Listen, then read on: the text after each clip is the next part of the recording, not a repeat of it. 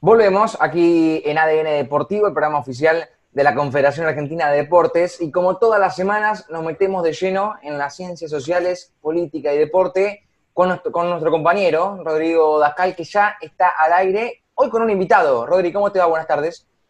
¿Qué tal? Buenas tardes, ¿cómo están? ¿Cómo andan? Este, ¿Cómo va, Rodrigo? Buenas tardes. Este lunes, este lunes de tarde.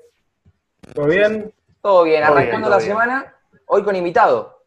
Hoy con invitados, sí, vos bien lo decías recién, eh, ciencias sociales, política y deporte. Quizás hoy vamos a hablar más de política y deporte que de ciencias sociales, pero bueno, con, con, con, Kevin Liefrein se puede hablar de cualquier cosa, ¿no? Porque ahora van a ver, es una persona que, este, con la cual realmente eh, podemos ampliarnos a hablar de, un montón de cuestiones, pero sí, básicamente eh, Kevin es un invitado que está aquí porque es uno de los organizadores y fundadores de la coordinadora de hinchas, entonces quizás vamos a poder hablar un poquitito más de ese costado, pero también es directivo de, club de Argentinos Juniors, así que también quería que nos cuente un poquito de eso, pero yo prefiero dejar que se presente él, ¿no? Siempre, siempre, siempre hacemos lo mismo, Yo digo algo y después digo que se presente él. Ya lo presenté, pero después que se presente. Bueno, está bien, presentate, Kevin, ¿qué tal? ¿Cómo estás? Buenas tardes.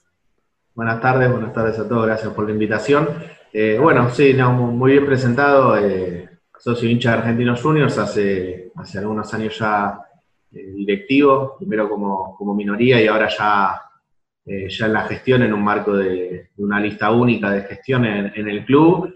Eh, y también desde, desde el 2016 que, fundamos la coordinadora de hinchas ante, ante ese intento de, imposición de, las sociedades anónimas deportivas durante el gobierno anterior que, que, la verdad que acechaba fuerte a, a los clubes y, y logró algo muy particular, que es que los hinchas y las hinchas de diferentes clubes nos unamos en, busca de un bien común, que podamos compartir espacios en un momento en el que no permiten hinchada visitante porque dicen que no podemos convivir, eh, logramos generar un, ámbito de debate, de lucha, de militancia eh, conjunta y me parece que, esa experiencia estuvo, buenísima y obviamente eh, perdura hoy en día. ¿Por qué no, no, no le contás un poquito a la gente cómo fue la, el nacimiento de la coordinadora, en qué, en qué ámbito, cómo, cómo, fue la experiencia, que como bien decís, todavía perdura, pero eh, remontémonos un poquito a los inicios. ¿no? Bueno, sí, en 2016 la realidad es que desde diferentes agrupaciones de clubes empezó a surgir, digamos, ¿no? esa inquietud eh, sobre qué hacer para frenar la, el proyecto de sociedades anónimas deportivas, porque por ahí lo que, lo que más nos decían era... Eh, que eso iba a depender de cada club, ¿no? Que eh, cada asamblea podía decidir de cada club si entraban las sociedades anónimas deportivas o no, eh, pero no hacía falta analizar mucho eh, y por eso fue, fue muy fructífero meter en debate el tema y, justificar nuestros argumentos, ¿no?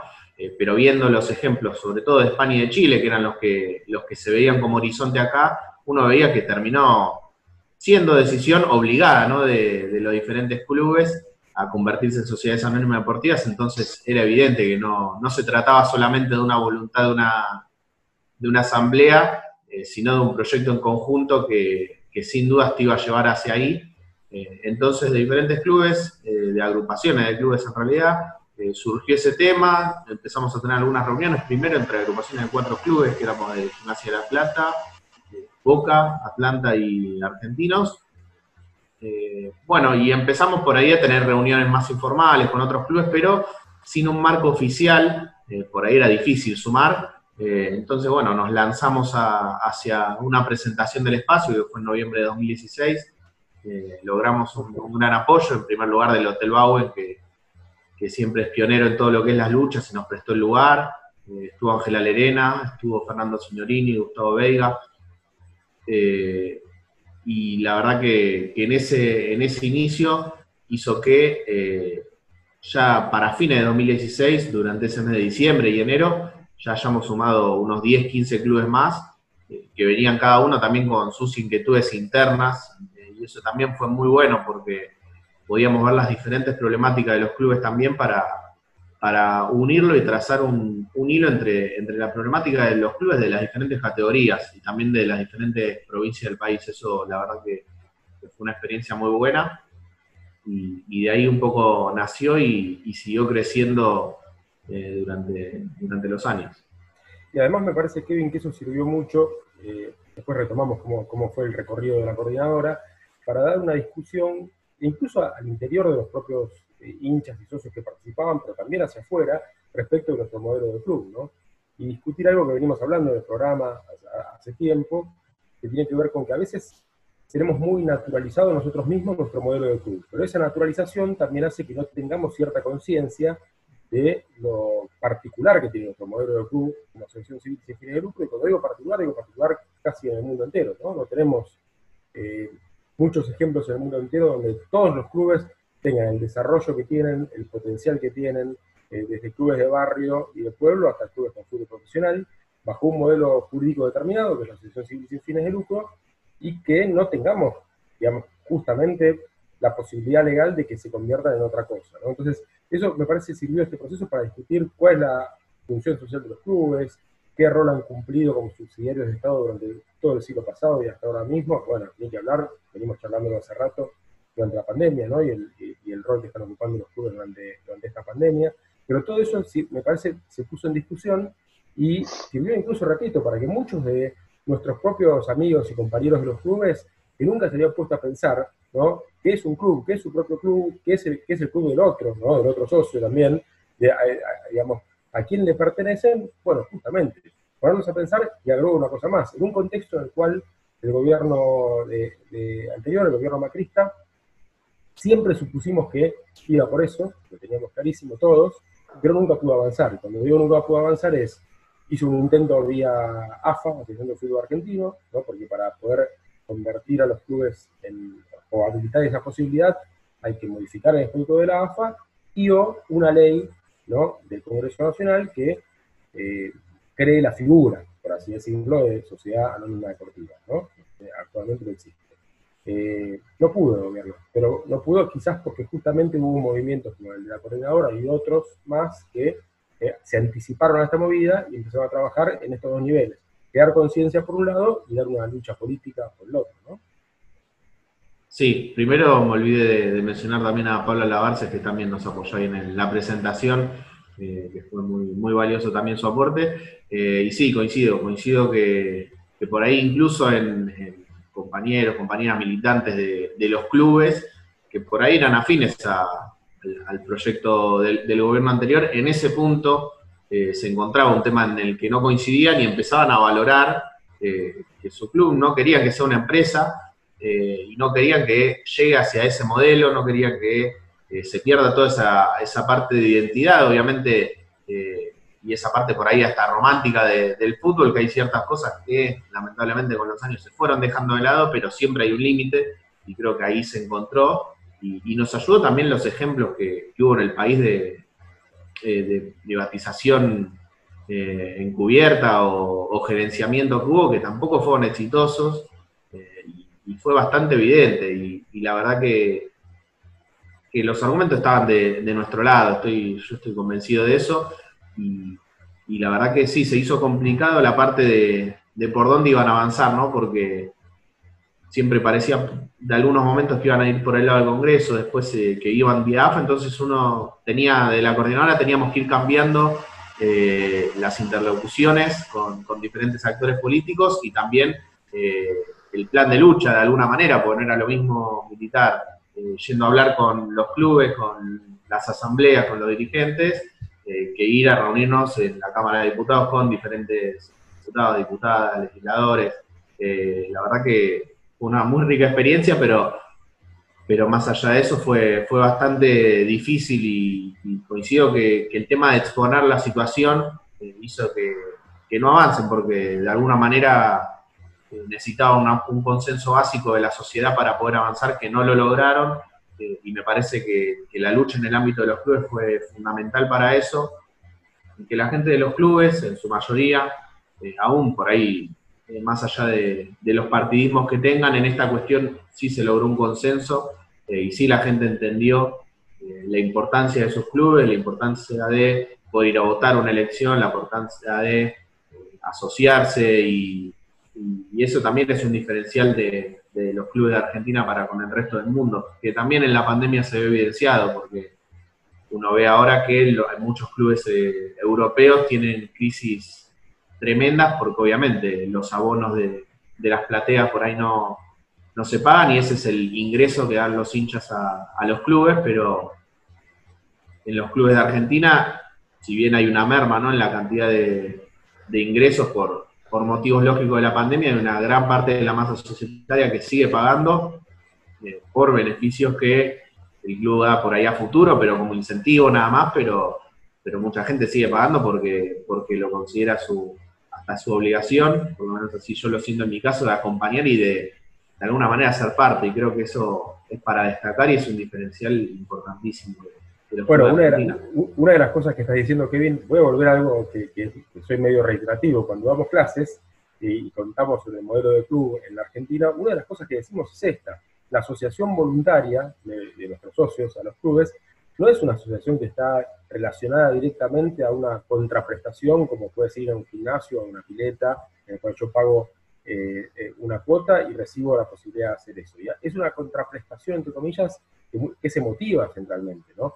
Donde también puedo ir al club y hacer uso del club, pero centralmente tiene que ver con las emociones y con, la, lo, que, con lo que significa un club en diferentes niveles, ¿no? El fútbol, la sociabilidad, yo haga con el club. Por lo tanto, es muy lógico que la gran mayoría de los socios de nuestros clubes hayan seguido pagando la cuota sin tener absolutamente nada que recibir, porque ya sea el que va a la cancha no puede ir a la cancha, el que va a la pileta no puede ir a la pileta, el que va a hacer un deporte no, federado no puede hacer ese deporte federado, y el que va a comer asado al club y solamente hacer eso tampoco puede ir a comer asado al club. Sin embargo, la mayoría de nuestros socios sigue pagando la cuota sabiendo que tiene un contrato afectivo, centralmente afectivo con el club este, porque es dueño de ese club. Eso es lo que diría el ratón Ayala allá hace muchos años atrás, en Europa no se consigue, ¿no? De alguna manera. Este, así que bueno, eh, eh, ¿cómo, ¿cómo, siguió esta historia de la coordinadora y cómo, cómo, cómo, qué está pasando ahora? Porque los tiempos políticos cambiaron, eso lo sabemos todos, pero esta discusión es una discusión que se viene dando desde hace muchos años en Argentina, porque si nos retrotraemos a la década del 90 también había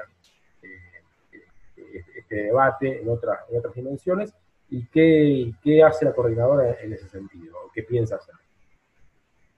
Bueno, de la coordinadora, los, años siguientes hicimos plenarios, hicimos reuniones, eh, hicimos encuentros un poco más masivos también, eh, intentamos generar todo tipo de espacio de debate en donde se pueda eh, para incorporar más gente al espacio y también a, a, la lucha, en definitiva, porque eh, porque, porque eso era necesario y era necesario articular lo mayor posible para, que esto no avance. Y eso hicimos durante, durante, durante esos años, haciendo foco también en un, dos temas, creo, muy importantes y los principales, si bien hubo algunos más. Primero en el tema de la seguridad, que sin dudas es una problemática que, hoy en día sigue, nos parece una, una locura el argumento de, que no haya visitantes simplemente porque puede haber episodios de violencia. Eh, por ahí es algo también naturalizado. Hace, ya en el ascenso creo que hace más de 10 años y en, y en primera división hace 7, 8 años. La verdad que, es, es, muy loco pensar en que, en que sea así para siempre y, la verdad que la, la idea es que, es que, haya políticas públicas que, incentiven al, regreso del público visitante, es la idea. Eh, eso por un lado, y también, obviamente, el denunciar todo lo que es la, violencia institucional, que también se sufre, porque en, la mayoría de las oportunidades la culpa termina siendo de, la gente, eh, por lo menos en lo que es los medios masivos y, la opinión común, pero quienes vamos a la cancha sabemos que si bien hay episodios de violencia, hay que concientizar, hay que, hay que mejorar como sociedad en un montón de aspectos, y hay que deconstruirse también en un montón de, cuestiones, como, los cánticos de cancha, que hay clubes que han hecho charlas sobre eso, eh, la provocación que realizan las fuerzas policiales y, la violencia que ejercen en los estadios es clarísima y, quienes vamos a la cancha realmente lo sabemos, eh, no, no podemos mirar para el costado con eso, y otra parte es la cuestión vinculada con el feminismo y la participación de las mujeres en los clubes, y eso creo que es el, punto que más estamos, va, están las compañeras en realidad trabajando actualmente, eh, con una visibilización de toda esa problemática y un trabajo, la verdad, espectacular en ese, en ese sentido y también articulando con, un montón de, organizaciones. Hoy la verdad que, ese es el, mayor fuerte y, lo que está concentrado mayor las fuerzas de la, de la coordinadora, porque en lo que es el debate por las sociedades anónimas, de alguna manera podríamos decir que estamos en la trinchera, digamos, eh, y siempre que, alguien quiera aparecer un poco con eso, salimos, eh, pero, pero más que eso no, porque, porque por ahí ya no está tanto en la escena del debate, eh, pero sí obviamente está, está en agenda ante cualquier intento que haya y también para seguir mostrando ejemplos de, lo que pasa en otros clubes del mundo. Ahora pasó en, en México, creo, con el Morelia que, lo vendieron, le cambiaron el nombre, etcétera, y, la gente no, se la bancó y es, es increíble que, que, pase y está bueno visibilizarlo porque si alguien de Argentina apoya eso, eh, tendría que explicarnos también qué sentiría si su club cambia de ciudad, cambia de camiseta, cambia de escudo, cambia de colores. Como si fuese una licencia, ¿no? Claro. Agregamos también, y esto lo puedo decir con conocimiento de causa, que la coordinadora acompañó en todas estas luchas a la Confederación Argentina de Deportes en estos años, y todas las acciones que se hicieron desde la Confederación Argentina de Deportes y con otros grupos del deporte argentino, porque fueron varios grupos, la coordinadora también trabajó coordinadamente con ellos. ¿no? Este, eso me parece importante comentarlo. Sí, sí, sí, la verdad que sobre todo ahí cuando, cuando pasó de secretaría a agencia, eh, también hubo, un debate y una lucha importante al respecto porque, porque realmente era, era algo bastante eh, de bastante perjuicio para, todos los clubes y, también, bueno, esa articulación que, hablamos al principio con todos los clubes de barrio, eh, destacando su importancia e intentando llevar también las diferentes actividades a, esos espacios y en conjunto con, las organizaciones que, nuclean los clubes de barrio, eh, porque de alguna manera eh, termina siendo efecto derrame ese perjuicio, o sea, los clubes por ahí más poderosos o más grandes convirtiéndose en sociedades anónimas y los clubes más, más pequeños, clubes de barrio, sufriendo ese perjuicio y, también con el, con el tema que hubo con todos los tarifazos y demás que afectaban a los clubes grandes, obviamente, eh, o, los más de, más de primera división del fútbol, pero, pero sobre todo a los, a los clubes de barrio que, son una contención social, y yo siempre digo, por ejemplo, en el caso de Argentinos Juniors, que, debemos ser el, club grande, digamos, del barrio, pero que trabaja articuladamente con todos los clubes barriales que hay, eh, y eso es lo que, lo que creo que hay que intentar hacer, eh, coordinando acciones entre, entre todas las instituciones. Bueno, hablaste de Argentinos Juniors, para ir cerrando, contanos un poquito eh, tu vida en Argentinos Juniors, cómo comenzaste a sacarte al club, ¿no? Hablanos, un poco del bicho de la paternal. Creo que, porque digamos, vos sos directivo del club y es importante que cuentes tu experiencia. Bueno, eh, mi primera participación en realidad fue eh, cortando papelitos y juntando plata con, con amigos para comprar globos para la tribuna. Eso es cuando tenía 16 años, me parece. Eh, y al par de años surgió un, directivo, Darío Baccarini, que, con el que comparto agrupación actualmente también, eh, que quería hacer una campaña de, socios. Argentinos había salido campeón y por ahí no tenía una masa societaria grande. Eh, y había, había algunos argumentos por eso. y nos acercamos varios socios y socias a, ese proyecto con, con objetivos claros y elaboramos un, un proyecto para, en ese sentido que fue aprobado por la comisión directiva y durante esos años eh, posteriores, eh, como socio colaborador, digamos, participé de ese proyecto y también del departamento de marketing. Eh, y la verdad que, fue una experiencia buenísima y tuvimos bastantes avances. esa campaña llamada Soy hincha, soy socio y, la verdad que, que, fue hecha 100% a pulmón y la gente yo creo que tomó bastante conciencia y logramos crecer bastante en la masa societaria, aún teniendo eh, un mal momento deportivo. Eh, eso está, está bueno también destacarlo, porque a veces eh, hay, creo que fundamentalmente en otros países, si al equipo le va mal hay menos abonos, hay menos presencia en las canchas, pero en los clubes de Argentina se ve lo contrario, cuando te va mal, por ahí se acerca más la fidelización y momentos estructuralmente malos, ¿no? Digamos, no, no en partidos particulares. Y me parece que eso es para, destacar y también mostrar un diferencial. Eh, y después, bueno, en 2015 participé en las elecciones con la agrupación la 15 de agosto. Eh, bueno, salimos segundos y, yo entré como, como, vocal por la minoría. Eh, bueno, y durante esos años construí, digamos, desde afuera y se mantuvo obviamente la agrupación. Y bueno, desde el 2019 que se hizo una, una lista de gestión única, eh, estoy más vinculado con el área de, socios, de los deportes, de polideportivo, el área de cultura, eh, más, enfocado en la parte social, digamos, del club, es donde estoy actualmente eh, gestionando. obviamente con, la pandemia se, alteraron un poco los planes, pero, pero nos fuimos amoldando y acomodando y la verdad que estoy contento particularmente como, por cómo estamos llevando la gestión actualmente y bueno, obviamente, como todos, encontramos las herramientas para poder avanzar en la medida de lo, posible. Buenísimo. Muchachos, ¿quieren hablar con Kevin, preguntarle algo? Eh, Kevin, ¿cómo te va? Buenas tardes. Eh, Sabes que te escuchaba hablar y, me acordaba de una nota que había leído el otro día del Valencia, que la hija de Peter Lim decía eh, que, lo maldecían a la familia y demás, pero bueno, ¿qué quieren que hagan si el club es nuestro? Decía, ¿viste?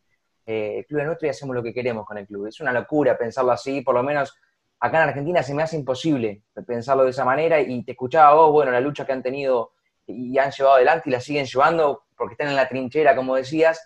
Y te quiero preguntar si en algún momento te has topado con algún compañero o compañera eh, que estén a la par, digo, no, no, dirigentes eh, de, alto rango, digo, hinchas, socios, que digan, yo las sociedades anónimas deportivas a mí no me interesa, si quieren meterse, que se metan, eh, el club no, me interesa, digo, ¿se han topado con esa gente o son todos fervientes luchadores de, que están en contra de las sociedades anónimas deportivas? Bueno, no, fervientes luchadores con todos los casos no. Obviamente hay, gente que, tiene dudas y, tiene argumentos razonables para, pensar en contra por ahí de, cómo está funcionando actualmente el modelo. Eh, porque es algo que también decíamos eh, cuando, fundamos la coordinadora hincha, decíamos, sí, actualmente el fútbol argentino tiene un montón de problemas, eh, pero estamos seguros de que la solución no son las sociedades ah. anónimas deportivas. Apuntamos por ahí en ese sentido.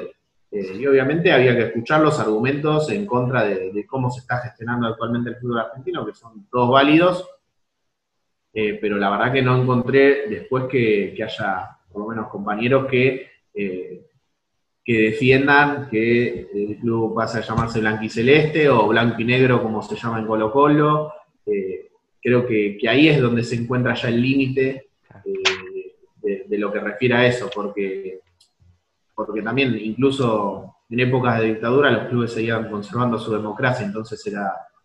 Eh, yo siempre digo lo mismo, teníamos los argumentos a nuestro lado y, estábamos convencidos 100% de que, de que íbamos a poder convencer a la gente. Eh, un comentario muy breve, Santi, mientras venía mi hija hablarme, por eso le da un poquito de bola a ella. Eh, no sé si vieron, en realidad se vio muy poco, pero descendió el español en España, ¿no? y, cuando descendió el español, el dueño del español, que es un empresario chino, mandó un mensaje desde China, un, mensaje muy sentido, ¿no? Este, no vamos a volver, bla, bla, bla, bla, que pusieron una banderita del español atrás, ¿no? De la cámara, y mandó el mensaje, obviamente en chino, creo que, o en inglés, y eso fue todo lo que ocurrió ¿no? con el censo del español. Un mensaje de su dueño chino desde China, mandado por Zoom, como estamos hablando nosotros, o por, video. Digo, más sentido ¿eh? Es que, en definitiva, eh, lo que yo creo es que las sociedades anónimas están dirigidas por personas también, eh, al igual que los clubes. Y esto no, es que está manejado por robots que son infalibles, sino que los errores también los pueden cometer las personas manejando una sociedad anónima deportiva. La diferencia es que en la sociedad anónima deportiva te va mal eh, económicamente o las personas eh, que buscan hacer su negocio no lo logran hacer de una manera efectiva como ellos desean, cierran el proyecto y chau, se termina todo. Eh, y queda lo que, lo que verdaderamente tenemos como asociaciones civiles. Sí, absolutamente. Y, también hay que decir que algo único también que pasa es que sobre todo, no, creo que en todo el país, pero, pero hay una problemática, por así llamarlo, en la ciudad de Buenos Aires. Eh, hay un montón de clubes, todos tienen sus canchas.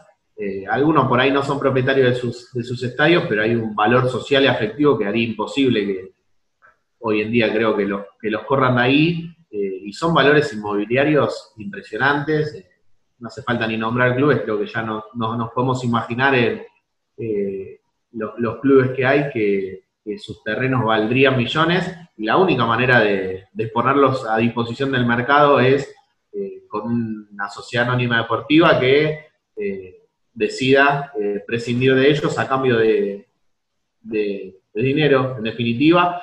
entonces creo que, en ese aspecto también era importante cuidar por, por ese efecto eh, colateral, por así llamarlo, pero que, pero que no tenía marcha atrás, que era poder perder eh, todos esos, esos espacios, porque eh, los clubes les ha costado mucho llegar a, conseguir un, lugar, permanecer en el tiempo ahí, y, eso también se veía amenazado, más allá por ahí de la, de la situación económica, que podía ser muy difícil después de que se vayan, etcétera, perder ya el terreno, un estadio y demás sería la verdad que muy preocupante y, como decía, los argumentos estaban en que, en que ha surgido la idea también de que, bueno, en La Plata se hizo que haya un estadio único para, para los dos clubes y los dos clubes terminaron recuperándose y teniendo sus estadios propios y en la ciudad de Buenos Aires estoy seguro que se hubiera buscado lo mismo, tener un estadio o algunos estadios que compartan entre los clubes eh, y que no esté un, un, estadio por barrio que, que, son un montón, obviamente, pero que, son parte de nuestra identidad y creo que, está buenísimo. Kevin, yo una vez escuché a Antonio Mohamed, del turco Mohamed, eh, muy también de, importante trayectoria en el fútbol mexicano, donde predominan las, sociedades anónimas deportivas, em, hablar sobre eh, un posible gerenciamiento del fútbol, no de los clubes, sino de la parte futbolística que bueno, que los, eh, los gerenciadores de la parte futbolística o los empresarios encargados de, manejar la, parte futbolística le firmen un, no sé, un contrato con el club por determinado tiempo y que le rindan cuentas al club, que sería el encargado de manejar la parte social y el resto de los deportes. ¿Vos eh, cómo ves esta posibilidad o, qué te parece esta posibilidad? A mí me parece que, que va en contra de, también del modelo del club que tenemos y el club como lo pensamos. Eh, yo creo que eh, en el tiempo uno va a terminar sin sentirse parte de eso. Eh, y esa identidad que hay eh, se pierde por completo. Me parece que va más hacia ese lado, porque sí, tal vez llega un gerenciamiento, te puede ir bien un par de años, pero en un momento le va mal, se va, y, de qué te sirvió por ahí. porque, no, no, fue parte de, tu identidad, no lo lograste formando parte, fue un logro de otros, eh, y me parece que es muy efímero y que no va en línea con esa, ese sentido de pertenencia. Y en la medida que el sentido de pertenencia se pierda, eh, yo creo que acá no, va a haber un, eh, un fuerte apoyo o, una fuerte, eso, pertenencia al logro que pueda haber. Eso por un lado y por otro, la realidad es que campeón hay uno solo. Y nadie te puede venir a prometer eh, eh, de todo y siempre alguna vez te va a ir mal, eh, eso no, hay duda, y qué queda después, creo que, eso es lo, lo, que más hay que pensar y también después una, una base por ahí romántica, que son las reglas del juego, digamos, a ver si vale todo. Actualmente hay gerenciamientos encubiertos, y más allá de por ahí destacar algún cómo juegan y demás, eh, todos lo sabemos y todos por ahí los tenemos un poco eh, al costado y si decimos, che, qué bien que juegan, pero dicen, sí, bueno, pero traen la plata de acá, de allá. Eh, yo creo que, se le quita un poco el valor porque, porque no son las mismas reglas en definitiva. Me gustaría aclarar, no aclarar, sino acotar algo más a lo que dice Kevin. Efectivamente, nuestro modelo de fútbol permite gerenciar el fútbol. Pues hemos tenido muchas experiencias, en general fallidas, no ha ido bien, desde el eh, perdón, el Excel Group en Quilmes, hasta, bueno, eh, Argentinos Juniors, eh, TIC, Mendoza. Argentinos Juniors a jugar a Mendoza un año y fue un fracaso absoluto, porque no, resultó, ¿no? Mucho antes de que, de que todo esto se desarrolle. Eh, pero, pero efectivamente hay gerenciamientos actualmente, eh, digamos, reales, mostrados o no mostrados. ahora, eso no significa que no, no, no, se pueda desde la dirigencia de los clubes este, conducir el área de fútbol de manera profesional, con gente que sepa lo que hace, con una interacción entre directivos ocupando su rol y este, un área profesional encargada de eso, sin ningún inconveniente, sin necesidad de ningún tipo de financiamiento. Me parece que, pues, que es una posibilidad que está habilitada que existe, pero que también está habilitado, para así decirlo, la posibilidad de que con nuestro modelo de club se, entre comillas, maneje perfectamente el área de fútbol este, y de manera profesional y de manera honesta también. Kevin, ¿cómo te va? Achita Ludueña te saluda.